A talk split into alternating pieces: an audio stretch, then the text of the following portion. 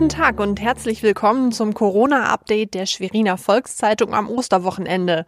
Heute mit Luisa Riepe. Stand Samstag 16 Uhr. Wie im Norden Ostern gefeiert wird, erfahren Sie heute in unserem Schwerpunkt. Zunächst die regionalen Entwicklungen im Überblick. Das Bildungsministerium hat den Zeitpunkt für die diesjährigen Abiturprüfungen ergänzt. Die Abiturprüfungen starten demnach am Freitag, den 8. Mai 2020 mit dem Fach Deutsch. Außerdem wurde die Prüfung für Biologie von Freitag, 15. Mai auf Mittwoch, 20. Mai verschoben.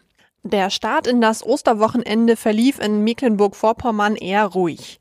Die Menschen im Land halten sich weitgehend an die Corona-Regeln und auch auf die geltenden Reisebeschränkungen scheinen sich die Menschen eingestellt zu haben. Die Zahl der zurückgewiesenen Autos an den Kontrollstellen ging weiter zurück, sagte eine Sprecherin des Polizeipräsidiums Neubrandenburg am Karfreitag. Die Zahl der in Mecklenburg-Vorpommern gemeldeten Infektionen mit dem neuartigen Coronavirus ist gestern auf 600 gestiegen. Laut Schätzungen sind aber auch schon 297 Personen wieder genesen. Die Menschen in Mecklenburg-Vorpommern halten zusammen, auch in Zeiten von Corona. Wie das geht und wie MV trotz Ausgangsbeschränkungen feiert, hören Sie jetzt.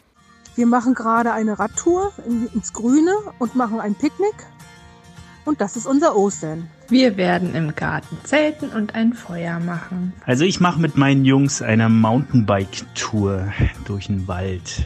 Wir springen Trampolin, schaukeln und genießen das schöne Wetter. Das war unser tägliches Corona-Update. Die nächste Folge von Coronavirus aktuell hören Sie am Montag. Bleiben Sie gesund.